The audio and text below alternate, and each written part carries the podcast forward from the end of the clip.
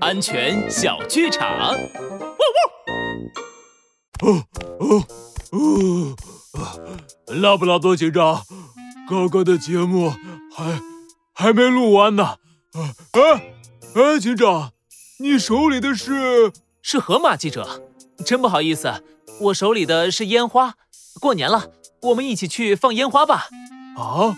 可是警长，你刚刚不是说烟花很危险的吗？哈哈，烟花鞭炮是有危险的，但是正确燃放就不危险了。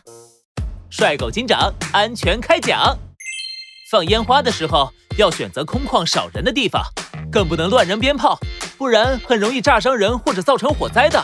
新年了，更要注意安全。祝大家新年快乐！